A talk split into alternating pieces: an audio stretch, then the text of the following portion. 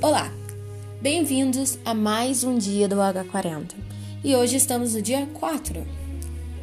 E o que foi proposto foi pesquisar sobre o trabalho escravo nos dias atuais.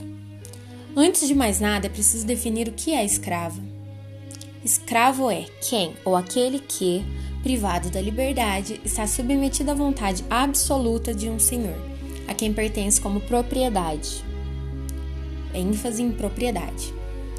Um indivíduo pode se transformar em escravo de diversas maneiras: por ser um prisioneiro de guerra, por contrair uma dívida, por ter cometido um crime e sendo, portanto, punido com escravidão, por se oferecer como escravo em troca de alimentos ou bens para a salvação de sua família ou comunidade, por pertencer a povos inimigos ou até mesmo ser considerado culturalmente inferior. Desta forma, o escravo pertence ao seu senhor, ele pode ser vendido, emprestado, alugado e até morto, dependendo da vontade do próprio. Bem, se fizermos uma viagem histórica, pode-se dizer que a escravidão sempre foi praticada por diversos povos, de modos diferentes e específicos. Em algumas civilizações, como no Egito Antigo, o escravo não era a base da produção, sendo camponês livre, obrigado a prestar serviços ao Estado, na forma de corveia, trabalho temporário sem remuneração. E aos escravos cabia o trabalho doméstico e militar. Isso muito ao contrário na Roma antiga, que toda a produção das grandes fazendas, todo o serviço nas obras públicas, incluindo as diversões, entre aspas, nas arenas de gladiadores recaía sobre a massa de escravos e por isso chamamos a civilização romana de civilização escravista. Enfim, com o passar dos anos, essa forma de trabalho foi abolida em todo o mundo. Na teoria. Já na prática, a escravidão, hoje conhecida como escravidão moderna, ainda é um fenômeno muito real e amplo, afetando mais de 40 milhões de pessoas em todo o mundo. E vale ressaltar que um quarto desse total são crianças. Agora, como usando como exemplo o Brasil.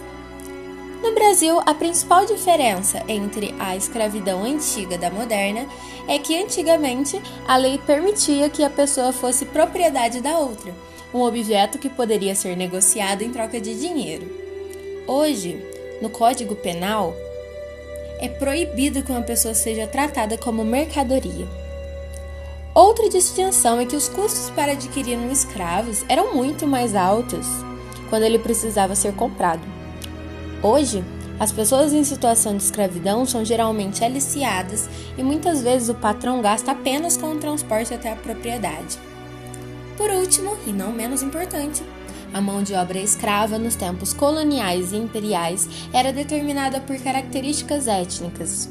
Os escravos eram negros ou indígenas. Hoje, essa característica tem menor importância.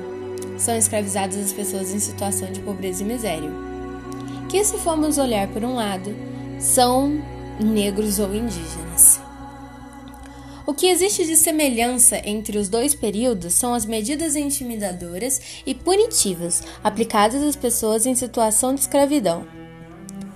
Agora, olhando por um panorama mais global, é visto que a escravidão moderna existe em todas as partes do mundo, seja em países desenvolvidos ou não, gerando um lucro de cerca de 150 bilhões de dólares o equivalente à soma dos lucros das quatro empresas mais rentáveis do mundo. A maior parte desse lucro é gerado em países desenvolvidos e na União Europeia. Do total de pessoas submetidas à escravidão no mundo, 2,16 milhões estão na América Latina. Os países com maior número de escravos são Guatemala, México, Chile, República Dominicana e a Bolívia. Entre os setores que mais empregam mão de obra forçada nessas regiões estão o trabalho manual, como a construção, trabalho em fábricas e domésticos. Já a exploração no Brasil é mais concentrada nas áreas rurais, especialmente no Cerrado e na Amazônia. Entre as 936 pessoas em situação de exploração resgatadas em 2015, a maioria era de homens entre 15 e 39 anos, com baixo nível de escolaridade e que migraram dentro do país em busca de melhores condições de vida. Então, quando aprendemos que a escravidão foi abolida em diversos países há centenas de anos, isso pode ser uma falácia muito bem feita.